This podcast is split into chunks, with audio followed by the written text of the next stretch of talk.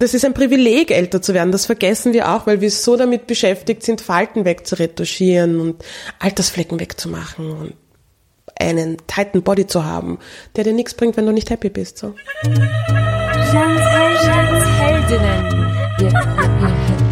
Darf ich das? Kann ich das? Mag ich? Mach ich?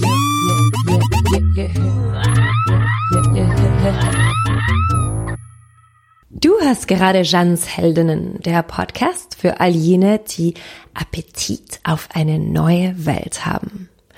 Die heutige Folge dreht sich um meine 37. Heldin und zwar Crystal Clear, eine der wichtigsten Influencerinnen Österreichs, die durch ihre Authentizität und ihren Witz mehr als nur Instagram und Facebook erfrischt und aufheitert. Ja, ich hatte eigentlich vergessen, wie gut es tut, Heldinnen zu haben, die mich inspirieren, mich mit Menschen auszutauschen, die nicht nur die Probleme erkennen, sondern auch aktiv etwas dagegen unternehmen. Ich denke, dass Hoffnung mehr kann als Angstmacherei. Hoffnung breitet sich schnell aus, Hoffnung ist ansteckend und Hoffnung macht uns stärker. Ich bin Jan Drach, Podcasterin, Künstlerin und nun auch Unternehmerin. Witzig, wie das alles so passieren kann. In diesem Podcast interviewe ich Frauen, die ich toll finde, die mir Mut geben. Ich hoffe, dass sie auch dir Mut geben und machen und auch dich zum Lachen bringen. Mein Motto, darf ich das? Darf ich das? Kann ich das? Kann ich das? Mag ich? Mag ich? Mach ich? Das ist jetzt bereits die siebte Staffel von Jans Heldinnen nach dreieinhalb Monaten Pause, weil dazwischen oh wow passiert ist. Ich habe ein Podcast-Label und Podcast-Studio gegründet namens Oh wow und produziere nun noch Podcasts für andere. In meinem Label geht es darum, Podcasts zu produzieren, die Visionen verbreiten und Wissen vermitteln. Und der Podcast Investorella von Larissa Kravitz beispielsweise will Frauen das vor allem nachhaltige Investieren greifbar machen, damit Frauen selbstmächtig mit ihrem Geld umgehen. Und 2020 gibt's dann ganz neue, frisch gebackene Podcasts für dich. Also stay tuned. Ja, und am Ende dieser Folge will ich noch ein paar Podcast-Tipps geben, falls du auf der Suche bist nach neuen Podcasts aus dem deutschsprachigen Raum. Falls du mir welche empfehlen magst oder mir Heldinnen empfehlen magst oder mir etwas sagen willst, bitte schreib mir auf bussi.jandrach.com und wenn dir der Podcast gefällt, bitte hinterlasse mir eine Bewertung auf iTunes oder klick auf die 5 Sterne auf iTunes oder abonniere ihn auf Spotify und schick ihn bitte anderen Menschen, die ihn vielleicht auch gut finden könnten. Ich sage danke, danke. Jeans Heldin gibt es seit zweieinhalb Jahren und Christel ist meine 37. Heldin. Und das, was Christel mit den meisten meiner Heldinnen teilt und ich wirklich sehr, sehr schätze, ist die Selbstironie. Ich glaube, es würde mir persönlich und einigen da draußen tatsächlich helfen, sich auch ein bisschen weniger ernst zu nehmen. Was denkst du? Kennst du das? Ja, es geht los. Ich freue mich riesig, euch die erste Heldin meiner siebten Staffel vorzustellen. Crystal Clear. Diejenigen, die viel auf Instagram sind oder Facebook, werden Crystal sicher kennen. Crystal ist Bloggerin und Influencerin. Eine von jenen Influencerinnen, die unglaublich erfrischend und authentisch sind, meiner Meinung nach. Ich muss immer ganz viel lachen, wenn ich deine Stories äh, sehe. Sie schreibt Kolumnen, sie macht Instagram Stories, wo sie unterschiedliche Thematiken über ihr Leben und auch gesellschaftliche Thematiken äh, beleuchtet. Und sie hat gemeinsam mit ihrem Partner auch eine sehr nette Interviewreihe namens Mr. and Mrs. Clear in Kooperation mit Woman.at. Ihr habt letztens ein Video gepostet zu Euer Perfektionismus nervt mich. Ja. Word wo, wo du dich eben über Influencerinnen aufregst, die immer so tun, als würden, als würde es ihnen nur gut gehen und die nie quasi einen schlechten Tag haben oder über schlechte Dinge reden und auch sozial kritisch nicht so wirklich äh, Dinge reflektieren. Ja. Was ist dein Geheimnis zu deinem authentischen und reflektierten Zugang mit sozialen Medien? Erst einmal vielen Dank für diese absolut nette Einführung. Wenn ich rot werden könnte, ich würde rot werden. Ähm, um auf deine Frage zurückzukommen, was, was ist mein Zugang?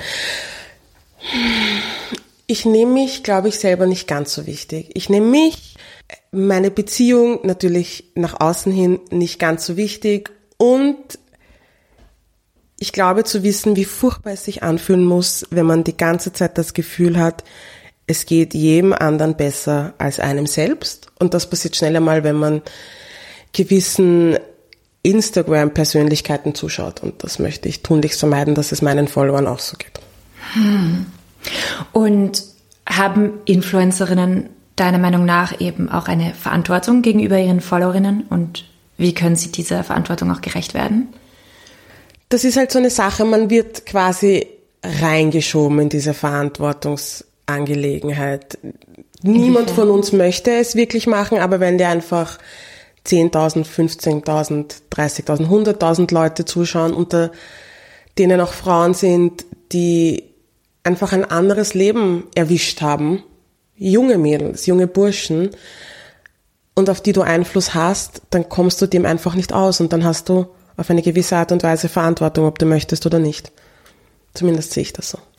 Und wie gehst du selbst mit dieser Verantwortung um? Ich denke bei vielen der Stories an meine 14-jährige Cousine. Hoffe, dass sie die ein oder andere, oh, ich habe heute urviel Rotwein-Story nicht gesehen. Und vergesse halt nie, erstens, wo ich hergekommen bin und zweitens, worum es im Leben geht. Mhm. Und das ist halt nicht gerade die neueste Tasche, immer, obwohl ich mich immer über Taschen freue. Und es ist nicht gerade die mega fancy Reise, sondern da geht es einfach mittlerweile um andere Sachen. Es ist akut und da muss man manchmal auch über akute und nicht so angenehme Dinge reden und das mache ich.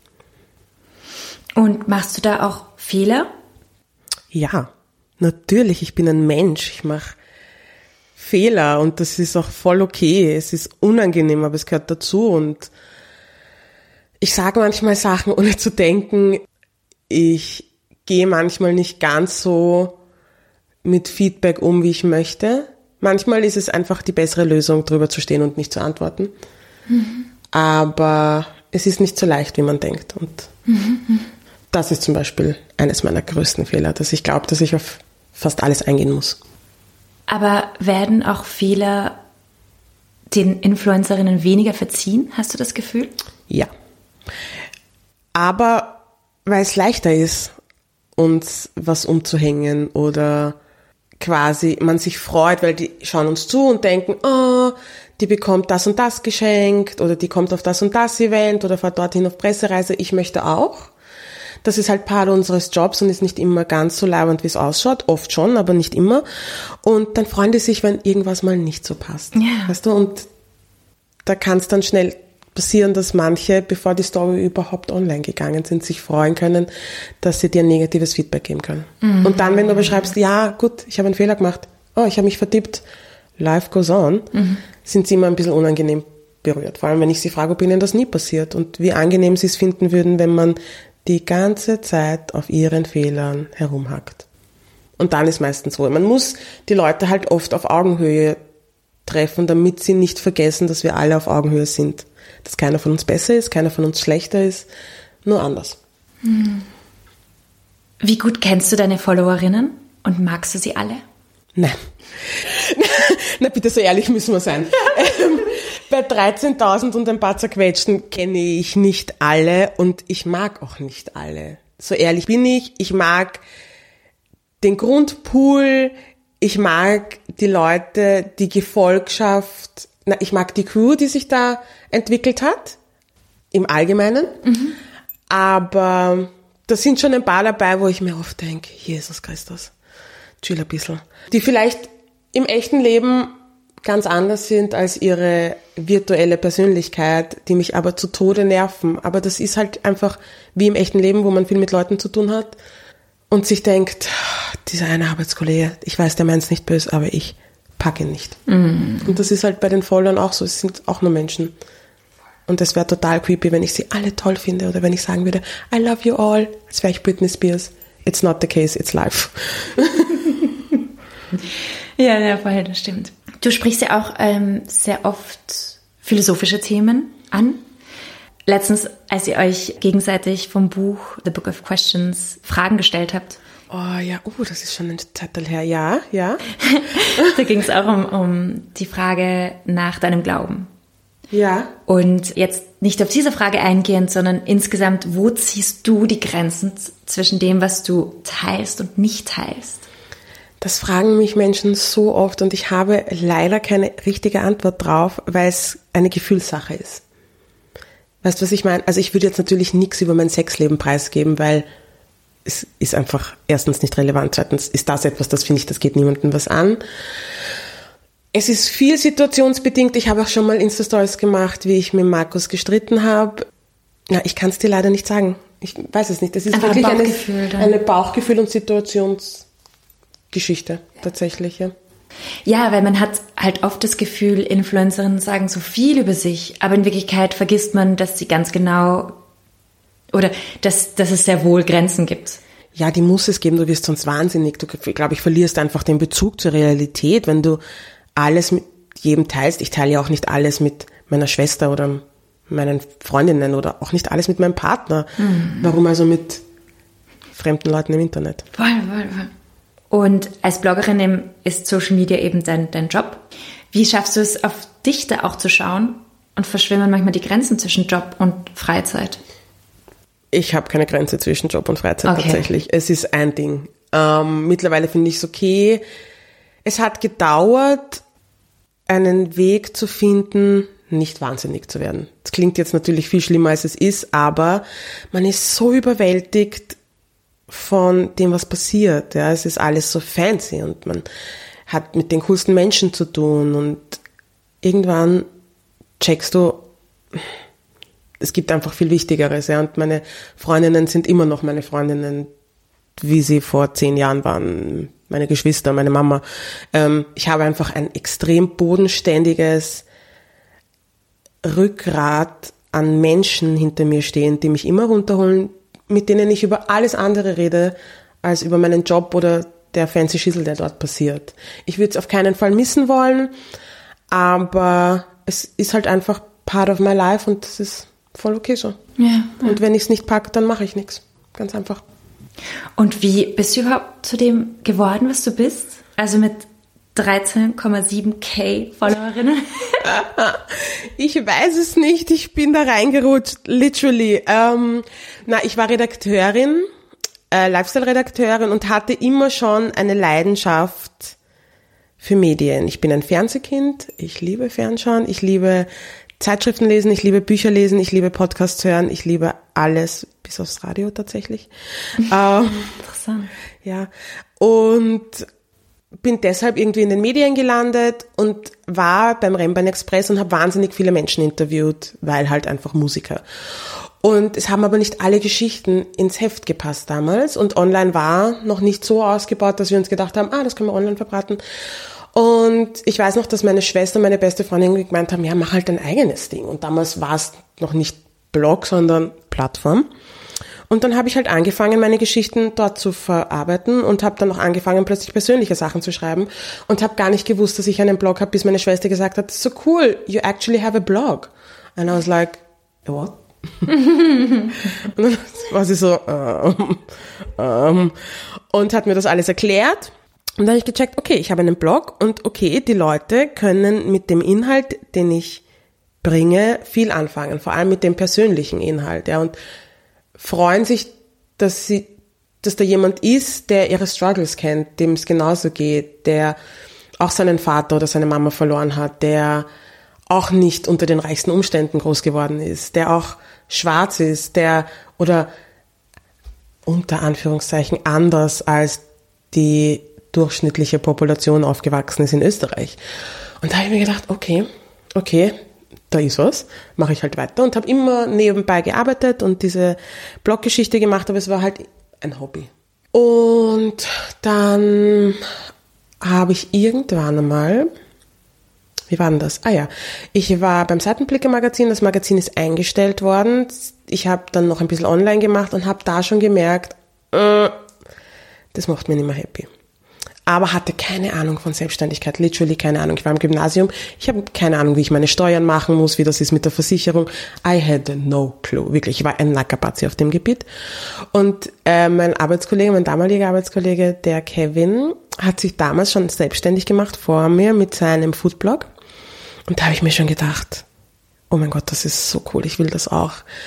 Und habe den Markus gefragt, wie das wäre, wenn ich mich selbstständig mache. Und der Plan geht nicht auf. Und er hat gesagt, naja, es geht nur um Geld und das machen wir schon. Es ist ja, dann übernehme ich halt die Rechnungen die ersten paar Monate und wir finden eine Lösung und du gehst schnell wieder arbeiten, wenn wir merken, es funktioniert nicht. Und dem war aber nicht so. Es hat funktioniert und ja, jetzt bin ich da gelandet und habe mit Snapchat irgendwann angefangen, weil mein Freund es mir beigebracht hat. Auch das kannte ich nicht. Ich fand's weird.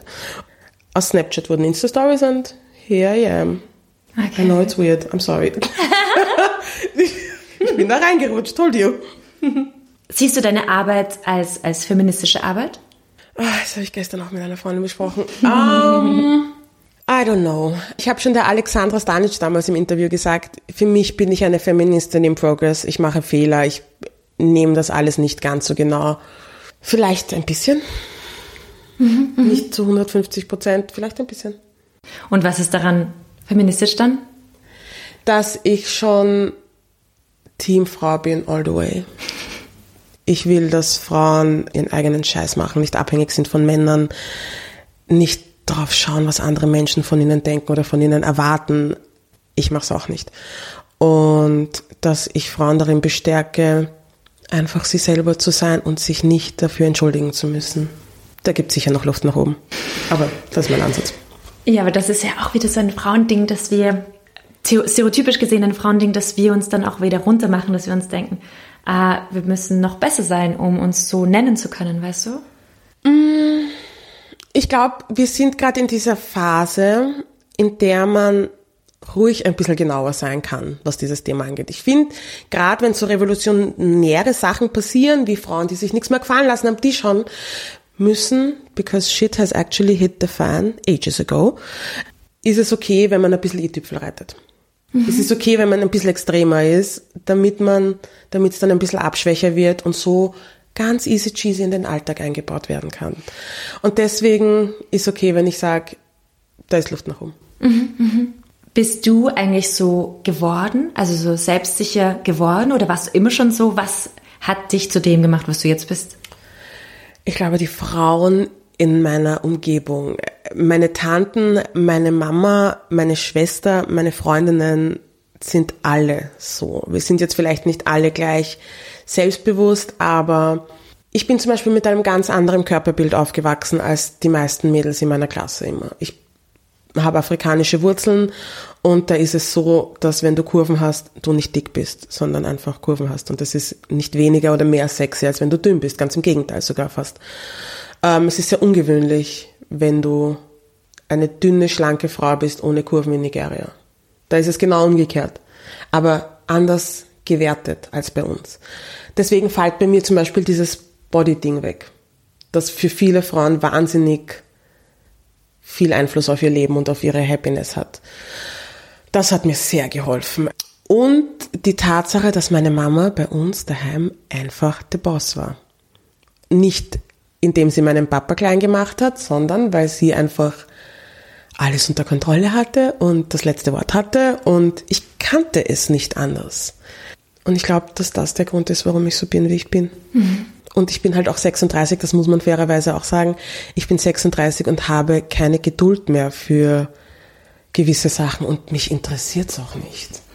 Weißt du, vor zehn ja, Jahren. Ich verstehe es so gut. Na, wie, es ist so geil, einfach älter zu werden, weil ja. man relativiert so viel, man nimmt einfach so viel weniger ernst. Ah, und dann muss ich immer lachen, wenn mir irgendwer sagt, oh mein Gott, ich war immer 30, es ist so schrecklich. Ich denke mir, nein, es wird jetzt mal so richtig, richtig cool. Echt. Das stimmt. Es ist stimmt. halt einfach so. Ja. Ja. Und es ist ein Privileg, älter zu werden. Das vergessen wir auch, weil wir so damit beschäftigt sind, Falten wegzuretuschieren und Altersflecken wegzumachen und einen tighten Body zu haben, der dir nichts bringt, wenn du nicht happy bist. So. Voll. Ich interviewe immer sehr gerne Frauen, die auch mehrere kulturelle Backgrounds haben. Ja. Weil äh, ich von Kulturen halt sehr fasziniert bin und selber Österreicherin und Französin bin. Ah, toll. Was für eine schöne Kombi. Danke. Aber eben und mich immer so ein bisschen mh, immer meine Identität gesucht habe. Deswegen finde ich das halt auch sehr spannend. Und meine Heldinnen haben oft einfach mehrere Backgrounds. Mhm. Und äh, deine Eltern sind Nigerianer? Meine Eltern sind Nigerianer. Also mein Papa war Nigerianer, meine Mama ist es auch, ja. Ja. Inwiefern prägt dich die nigerianische Seite deiner Eltern? Sehr, aber ich würde es nicht missen wollen. Der ganze Wahnsinn, der mit dieser Kultur kommt, ist das coolste ever. Ähm, ich konnte es erstens nicht leugnen. Ich war prinzipiell immer das einzige schwarze Kind in den 80ern im Kindergarten, in der Volksschule, im Gymnasium nicht, das stimmt nicht, da war die Gladys. Aber in den Uniseminaren, im Job, bla bla bla, immer die erste Schwarze. Ich hatte nie den Stress, nicht zu wissen, wo ich hingehöre, weil als ich das erste Mal in Nigeria war, bin ich dort angekommen und habe meine ganzen Tanten und meine Cousins und Cousinen kennengelernt und festgestellt, oh, die sind alle so wie ich. Die sind laut, die sind sehr selbstbewusst, die sind cool, normal, die sind einfach meine Leute. Und wenn du weißt, okay, it's okay, die sind einfach so wie ich, deswegen bin ich so wie ich bin. Nicht nur wegen der Mama, nicht nur wegen meiner Schwester, nicht nur wegen meinem Papa oder meinen Brüdern, der ist einfach ein Clan an Menschen, der hinter mir steht, der genauso ist wie ich. Das prägt dich. Das festigt dich in dem, was du bist. Und es hat wahnsinnig viel Einfluss, glaube ich, auf mein Temperament, wie ich Sachen sehe, wie ich mit gewissen Dingen umgehe, wie ich Sachen zu wertschätzen weiß, glaube ich. Mhm. Glaube ich. Ähm, ich hatte es nicht vorher gewusst, aber dein Papa ist auch gestorben. Mein Papa ist gestorben vor vier Jahren und ein paar zerquetschten Jahren. Hm, genauso wie mein Vater, genau vor vier Jahren. Und das finde ich auch sehr interessant, dass meine Heldinnen, äh, das glaube ich fünf oder sechs äh, Heldinnen von mir auch ihren Papa verloren haben. Wirklich? Sehr interessant ist. Weil ich, ich, ich spreche halt sehr gerne auch über den Tod, weil mich dieses Thema halt begleitet. Ja. Also eh schon immer, aber seitdem mein Papa gestorben ist, ist es halt so sehr präsent. Ach, vorher auch schon? Vorher auch schon ein bisschen. Oh, really? Ja. Okay. Ich hatte halt immer schon Angst, dass ja. jemandem was passiert. Ja. Und, und, und dann ist es halt so plötzlich passiert bei meinem Papa. Ja, same hier. Okay. Aber ist es nicht schlimmer geworden dadurch? Es ist viel schlimmer geworden. Ah, okay, Es ist eine. Also nicht gut, aber. ja, genau. Es ist, es ist viel, viel schlimmer geworden und es ist ähm, echt zu einem konstanten. Also es ist, ich versuche mich immer zu beruhigen und ich versuche immer ähm, das Leben bewusster wahrzunehmen. Ja, ja, ja. Es relativiert alles. Es ist alles nicht mehr so schlimm, es ist alles nicht mehr so dramatisch. Man denkt sich, schaut, Kinder, das, das, ich kann mich leider nicht mit dem auseinandersetzen, weil ich einfach ein ganz anderes Level an Stress und Schmerz widerfahren habe. Was das, die Probleme von anderen Menschen nicht runter macht, aber ich weiß nicht, wie es bei dir ist, aber man denkt sich bei der Hälfte der Dinge, ist nicht so schlimm. Mhm. Das war's. Mhm, voll, voll, voll. Oder? Voll, voll, voll. Aber wie gehst du dann eigentlich konkret mit, mit dem Tod um? Ich, mit dem Thema Tod? Das ist für mich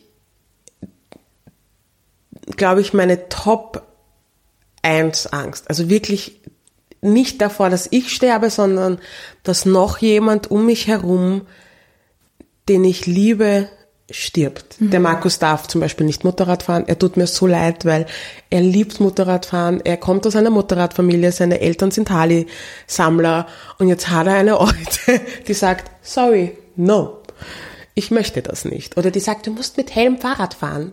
Gott sei Dank, er ist eh, er sagt, natürlich fahre ich mit Helmfahrrad, aber ich habe ganz hohe Verlustängste und ich mache aber kein Geheimnis draus, weil die kommen von wo und die kommen von einer Zeit, die ich überstanden habe und das ist halt einfach meine Art und Weise, damit umzugehen. Und es ist halt ein Zeichen dafür, wie wichtig mir meine Leute sind. Ja, ja, ja. Wie gehst du insgesamt auch mit so schwierigen Situationen um? Definiere schwierig. Eben, das ist, das ist die Frage, was, was für dich jetzt auch schwierig ist. Ich bin prinzipiell ein Mensch, umso lauter es um mich herum wird, umso stressiger es um, um mich herum wird, umso hysterischeres wird, umso ruhiger werde ich. Ah ja. Ich bin die, die den kühlen Kopf bewahrt, auch der, in der Nacht, in der mein Vater gestorben ist. Ich bin die, die versucht sachlich zu bleiben, die versucht, die nicht noch einmal Öl ins Feuer zu gießen, wenn eh schon die Kacke am Dampfen ist, sondern mir einfach denke, okay, wir haben jetzt die und das, das und das Problem, es muss eine Lösung her. Mhm. Ich kann dir nicht sagen, ob das schon immer so war. Ich glaube fast nicht.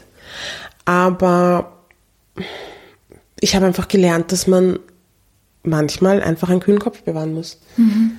Und da auch besser denken kann und da auch bessere Entscheidungen treffen kann. Als überemotional kann man nicht immer abdrehen, aber wenn es die Möglichkeit gibt, dann probiere ich's. Mhm. Was ja spannend ist, weil du einerseits deine Emotionen ja auslebst. Es ist ja Teil deiner Arbeit quasi auch, oder Teil deiner Perspektive, was ich ja. jetzt verstanden habe, dass du auch zeigst, ja, wenn es schlecht geht, dann musst du es einfach auch zeigen und so. Aber trotzdem hast du dann doch in gewissen Situationen dann doch einen sehr rationalen Zugang, oder? Ja, es ist ich, tatsächlich, es ist wirklich schwierig, weil es ist eine Mischung aus beiden. Ich bin sehr emotional, ich bin eine Heulsuse. Ähm. es wundert mich, dass ich jetzt noch nicht geweint habe, nachdem wir über unsere Väter geredet haben haben. Es ist wirklich, es ist, es dürfte ein guter Tag sein. Ähm, aber ich bin halt trotzdem sehr rational, wenn es sein muss. Manchmal vielleicht auch zu rational. Ich bin nicht der Meinung, dass man immer zeigen muss, dass es einem schlecht geht. Ich finde, man rutscht urschnell in diese Rolle des ewigen, alles ist schlecht, mhm. ich bin müde, ich habe schlecht geschlafen. Ist okay, wenn man, hm? aber ich glaube, man kann sich da auch schneller mal reinsteigern. Ich glaube, dass man einfach real sein muss mit seiner Gefühlswelt und auch mal sagen, hey, ich sag's euch ganz ehrlich, es ist wahnsinnig überwältigend manchmal und aber eigentlich ist alles gut, weil eigentlich ist meistens alles gut. Und ja. wenn man da so einen gesunden Mittelweg findet, dann geht's irgendwie. Und da hilft ja auch eine gute Familie und ein guter ja. Freundeskreis und es haben halt auch nicht alle ja, das so einen gesunden Zugang, also gesunde Freunde, also gesunde ja, im Sinne von Freundeskreis, ja, ja, genau, die dir gut tun und nicht schlecht tun, die dich nicht runter machen. Das stimmt, aber das war tatsächlich bei mir nicht immer so. Ich meine, ich hatte immer meine Geschwister, ich hatte immer meine Eltern, aber den Freundeskreis, so wie ich ihn jetzt habe, der war Arbeit. Da sind Leute gegangen, da sind Leute gegangen worden, da sind viele drinnen geflossen, da ist viel Streit passiert. Wir streiten immer noch, wir sind auch nur Menschen mit mehr oder weniger kurzen Zündschnuren und Stresssituationen und verschiedenen Lebensstilen und Lebenspositionen. Aber ich glaube, wir haben uns alles so geeinigt, dass wir halt eine große Familie sind, wo sich auch nicht jeder miteinander versteht. Aber wenn es drauf ankommt, dann geht's. Streiten? Magst du gerne streiten? Ich bin eine hervorragende Streiterin, wenn du mich fragst. Ich weiß nicht, wie der Markus das sieht. Ich weiß nicht, wie meine Geschwister das sehen. Aber ich bin eine hervorragende Streiterin. äh, ich streite nicht gern, wenn ich es irgendwie vermeiden kann, dann würde ich es urgern vermeiden. Aber ich bin mir dessen bewusst, dass es extrem wichtig ist. Und ich rede dann auch wirklich, wirklich, wirklich, wirklich lang drüber, bis es erledigt ist. Und wenn es dann erledigt ist, dann braucht man nicht mehr drüber reden. Mhm. Aber wenn ich es nicht verstehe oder es nicht ausgesprochen ist, dann komme ich nicht klar drauf und dann muss es immer wieder thematisiert werden, bis es für mich erledigt ist. Was, glaube ich, für Markus, der sich oft denkt, Alter, wie oft wollen wir noch drüber reden? Und letztens habe ich formulieren können, ich habe lang nicht gecheckt, was es ist, und letztens habe ich zu ihm gesagt, ich kann nicht aufhören, drüber zu reden, wenn ich es nicht verstanden habe. Ich habe nicht verstanden, warum du das und das gemacht oder das und das gesagt hast. Und wenn ich es nicht verstehen kann, kann ich es nicht abschließen oder nicht verarbeiten. Und ich glaube, da ist uns beiden ein Licht aufgegangen. Und. Und so handhabe ich das halt. Ich probiere es, versuche möglichst fair zu sein, aber es ist gerade bei Geschwistern auch nicht immer leicht. Ja, genau, bei den Menschen, die uns ähm, Ja, wusst weißt, okay, die bleiben, die können mir nicht davon genau. Genau. Die Armen. Die Armen, die ja. Armen. Aber ich liebe euch sehr, falls ihr zuhört. Ja, voll. Und hast du das Gefühl, dass wir auch mehr streiten sollten in der Gesellschaft, in unserer Gesellschaft? Hm, ich habe das Gefühl, wir streiten eh genug über jeden Scheißdreck, so jetzt habe ich es gesagt, Entschuldigung. Ähm, ich glaube, wir sollten mehr filtern, worüber wir streiten und, und ob es das wert ist. Ich versuche, und das ist wirklich nicht leicht, wenn jemand anderer Meinung ist als ich, egal ob die absurd ist oder einfach anders ist als meine, ja, versuche ich es zu akzeptieren. Es geht nicht immer.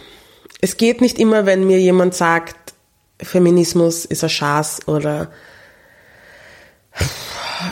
die und die Art von Mensch ist weniger wert als die und die Art von Mensch. Wenn mir jemand sagt, dass Homosexualität krank ist, ich glaube, da muss ich 15 Mal bis 100 zählen, damit ich sachlich damit umgehen kann. Funktioniert sehr selten, gerade bei Diskriminierung. Aber ich probiere es. Und da finde ich, ist es wichtig, dass man diskutiert und nicht streitet. Mhm. Da mache ich einen großen Unterschied und das mit dem Streiten, das funktioniert gerade, wenn zwei so verschiedene Seiten aufeinandertreffen, oft einfach nicht. Und wo, was ist da der Unterschied zwischen diskutieren und streiten? Ich finde, diskutieren ist auf einer ganz sachlichen Ebene, wo du mir jetzt zum Beispiel Hausnummer sagst, ich weiß nicht, der Himmel ist grün und ich sage dir, ähm, nein, der Himmel ist offensichtlich blau. Und du sagst, ja, aber es gibt Stellen, bla bla bla, wo der Himmel grün ist, bla bla bla, und, und da streite ich nicht mit dir. Weil ich merke, okay, du bist so festgefahren in deiner Meinung, ich kann dir jetzt meine mitgeben zum Nachdenken und vielleicht habe ich Glück und es kommt an. Weißt du, was ich meine? Mhm. Ich versuche nicht beleidigend zu sein, weil in der Sekunde, in der du beleidigend oder persönlich wirst, geht es dann schon wieder um was ganz was anderes. Und oft passiert es gerade in dieser Instagram-Welt, da geht es um Egos, da geht es gar nicht mehr ums Thema, sondern da geht es ums Ego. Und ich hatte gestern diese Uber-Diskussion mit einer Followerin, die mir geschrieben hat. Ich habe irgendwie gestern gesagt, ich bin pro Uber. Entschuldigung, Fahrtendienst, falls wir keine Werbung hier machen. Ähm, ich bin aber nicht anti-Taxi. Mein Onkel ist Taxifahrer, aber ich fühle mich einfach in einem Uber sicherer. Ich weiß, wer mich da mitnimmt. Ich sehe, wo der mich hinführt. Ich weiß einfach, wo ich da drinnen sitze. Und ich hätte mir gewünscht, dass es Uber schon gegeben hätte, wie ich ein Teenager war, weil ich halt safer nach Hause gekommen wäre, als mit irgendwelchen schwindligen Nightlines nach Hause zu fahren. Und sie hat gesagt, ja, aber die sprechen ja kein Deutsch und du musst mal schauen, was die für, ähm, was die können müssen, um diesen Fahrtendienst machen zu dürfen und was die verdienen und bla bla bla. Und da habe ich schon gemerkt, die geht um was ganz was anderes also es geht nicht mehr um Sachliche, sondern es geht darum, dass ich eine Meinung vertrete, die dir nicht passt. Mhm. Und da diskutiere ich nicht lang. Da sage ich, schau, let's disagree to, let's agree to disagree. Aber ich habe meine Gründe, warum ich das quasi nach außen hin sage, dass mhm. ich dieses, diesen Fahrtendienst befürworte, aber es trotzdem eine Lösung geben muss, damit beide Fahrtendienste nebeneinander koexistieren können. Und sowas zum Beispiel, früher hätte ich das ausdiskutiert, da wäre es mir auch um mein Ego gegangen. Mittlerweile check ich, es geht um was ganz was anderes und darauf muss ich nicht eingehen. Mhm. Ja, und es ist halt, es ist entweder, entweder schwarz oder weiß. Also man, ja. man diskutiert, es ist auch so emotional oft, wie, oh. die Art und Weise, wie wir diskutieren. Ich meine, wenn dir eine Person auch sagt, ich meine, Uber ist halt auch so ein Beispiel, es ist halt auch recht komplex, weil ja Uber-Fahrerinnen und Fahrer werden auch nicht sehr, sehr gut bezahlt mhm. und sie zahlen noch, mhm. also die, die mhm. Firma ist auch nicht jetzt äh, die beste per se, mhm. aber trotzdem gibt es auch gute Dinge an Uber. Ja, und die darf und man meines Erachtens nicht genau, genau, Also das ist jetzt ein, ein komisches Beispiel. Ja, ja aber, aber, es ist bei, es ist oft einfach, in, insgesamt äh, gibt es so viele Themen, es ist alles sehr, sehr komplex. Die Welt ist so komplex und wir versuchen alles so zu vereinfachen und das ist einfach finde ich sehr problematisch, wenn es nur das oder das gibt. Genau, und dass man sich das immer so hardcore aufs Auge drücken muss ja. oder dass man immer nach außen hin kommunizieren muss, dass man alles besser weiß und dass es immer eine Lösung gibt. Und ich weiß noch, wie ich vor ein paar Wochen diese Nachhaltigkeitsumfrage gestartet habe und meine Follower gefragt habe, was die alles machen zum Thema Nachhaltigkeit, weil ich offen gesagt habe, ich probiere es wirklich, aber mir gelingt es in vielen Situationen einfach nicht. Und ich bin für jeden Tipp dankbar und ähm, generell einfach thematisieren wollte, dass man auch die kleinen Dinge appreciaten kann. Man auch appreciaten kann, dass jemand vielleicht nicht vegan ist, aber nur einmal die Woche Fleisch isst oder ich weiß nicht, weniger fliegt. Und trotzdem, also Mhm, Ja, einfach, dass man differenziertere Betrachtung. ja, und dass nicht immer alles extrem sein muss, ja. Und Shoutout zu Daria Daria, die Unpackbares leistet, aber dass nicht jeder so leben Ja. muss oder kann wie Daria Daria. Das muss man halt auch ehrlich sagen. Und da habe ich ein paar der Sachen gepostet und da waren ein paar Mädels dabei, die halt alles zerrupft haben, was die Leute gemacht haben. Und du denkst dir, genau deswegen habe ich es gemacht. Ich habe es gemacht, damit wir verstehen, dass wenn XY sagt, hm, ich kann leider finanziell nicht so viel machen, aber das, was ich mache, mache ich. Ich trenne Müll ähm, und ich versuche möglichst wenig Plastik, verpacktes Obst und Gemüse zu kaufen und ich muss aber mit dem Auto fahren, weil ich wohne dort und dort, weil die Miete dort billig. Also Ja. Mhm. und dann kommt jemand und sagt, mm, ja, aber warum fahrt sie dann nicht mit dem Elektroauto oder warum fahrt sie dann nicht mit der Bahn? Und ich denke mir, du weißt es nicht, vielleicht hat sie drei Kinder und es ist Urzach, mit der Bahn zu fahren. Du weißt es einfach nicht, ja, und es aber gleich gemein zu hinterfragen ist so, Man sucht halt einfach immer so. man sucht, nach, den, Fehlern. Why? Ja. ja. Ja, why? Warum? Damit es dir besser geht? Ich glaube, dann ist das Problem bei dir und nicht bei der Person, die ihr Bestes gibt. Weißt du? Und das finde ich ist so mm, Das heißt, brauchen wir mehr Toleranz? ja, Gott, ja. Brauchen viel mehr Toleranz und Verständnis für, ähm, für andere Meinungen. Und ich sag's ganz ehrlich, ich bin auch nicht der toleranteste Mensch, weil wenn du diskriminierend bist in irgendeiner Art und Weise, packe ich dich nicht. Und ich wirklich, ich wünsche aus tiefstem Herzen, dass ich toleranter wäre gegenüber Menschen, die so sind. Aber ich kann nicht. Ich kann, ich schaff's nicht. I try. Jetzt zu meiner abschließenden Frage. Schade, es war so nett. Aber dann hast du ewig zum Schneiden, also lieber nicht. Weil es jetzt gerade so gut passt auch. Ähm, was, also ich frage immer meine Heldinnen zum Schluss, was für sie eine Heldin ist. Jetzt die Frage an dich. Holy moly, was ist für mich eine Heldin? Eine Frau, die ihr eigenes Ding macht und nicht aufgibt, sich nicht aufgibt, egal was das Leben ihr für Herausforderungen bietet. Und es sind so viele als Frau heutzutage. Und wenn man da sagt, okay, aufstehen, weitermachen und aber auf sich schaut dabei und trotzdem weint, wenn man es nicht packt und nicht vergisst, dass sich nicht die ganze Welt gegen einen verschworen hat, sondern nur gerade eine geschissene Phase ist und nicht unglücklich wird, sondern einfach weitermacht. Also schon unglücklich ist, aber das einfach auslaufen lässt, ja, sich Hilfe holt, wenn sie Hilfe braucht. Einfach eine Frau, die ihren Shit zusammen hat und die dazu steht, wenn es mal nicht ist. Das ist für mich eine Heldin. Hat das Sinn gemacht? Ja, das war so voll. lang. Nein, nein, das war perfekt. Shit. Okay. gut. Perfekt, perfekt. Entschuldigung, ich habe so viel geflucht. Habe ich viel geflucht? I'm sorry. Überhaupt nicht, überhaupt nicht. Eine gut Fluche.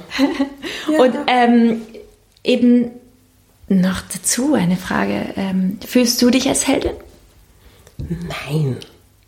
I'm so sorry. Ich weiß, du hast dir jetzt ein Ja erwartet. Aber Nein, ich erwarte nicht. Die, also fast alle sagen nein. Nein. Also es, ist, es ist einfach so. Also ich kann noch nicht. Ich, ich, für mich sind zum Beispiel Mütterheldinnen. Das checke ich aber erst seit ein paar Jahren. Früher fand ich viele von denen wahnsinnig nervig. Aber umso mehr ich um mich herum schare, umso mehr checke ich, okay, ihr seid in Wahrheit auch wahnsinnige Heldinnen. Weil das ist auch nicht leicht. Und ich glaube, solange ich keine Kinder habe, fühle ich mich noch nicht so, als wäre ich eine Heldin. Okay. Vielleicht kommt das erst. Für mich bist du auf jeden Fall eine Heldin. Vielen, vielen Dank. Danke dir. Es war so nett. Ja, voll. Vielen voll. Dank. Voll, voll. Das war die 37. Folge von Jans Heldinnen mit der wunderbaren Crystal Clear. Alle Infos zu Crystal findest du in den Show Notes. Und ich lege dir sehr ihre Videoreihe namens Mr. und Mrs. Clears ans Herz. Ich muss da wirklich oft sehr laut lachen. Ja, und wie immer und wie bereits erwähnt, wenn dir der Podcast gefällt, abonniere ihn, bewerte ihn, teile ihn mit der Welt. Sowas hilft dem Podcast enorm. Danke, danke, danke, danke. Und hier ein paar Podcasts, die ich in letzter Zeit gerne gehört habe. Vielleicht kennst du eins Thema drei Texte. Da geht es darum, mit dem Zufallsknopf auf Wikipedia einen Artikel zu bekommen und drei Gästinnen oder Gäste darüber einen Text schreiben zu lassen. Es ist ein sehr schräges Konzept mit einem sehr witzigen Outcome. Ja, und dann gibt es noch den Podcast Lieblingsplätzchen von der coolen Jana, die äh, Menschen in Wien nach ihrem Lieblingsplatz, also Ort, und ihren Lieblingsplätzchen, also Essbares, fragt. Ich durfte im September bei beiden dieser Podcasts zu Gast sein und das war eine große Ehre für mich. Ja, und dann gibt es noch den Social Pod, also aka Wiener Social Pod, der jetzt Social Pod heißt der Expertinnen aus sozialen Feldern in Österreich zu Wort kommen lässt. Ein sehr informativer Podcast aus Österreich. Ja, Jans Heldinnen kommt nun wieder alle zwei Wochen. Nächstes Mal mit einer der Frauendomäne Mamas, also Sophie Rendel. Stay tuned. Mir bleibt nicht mehr zu sagen als Danke und Baba. Guten Morgen, gute Nacht. Deine Jeanne Drach. Mag ich, mach ich. Dieser Podcast wurde präsentiert von Oh, wow.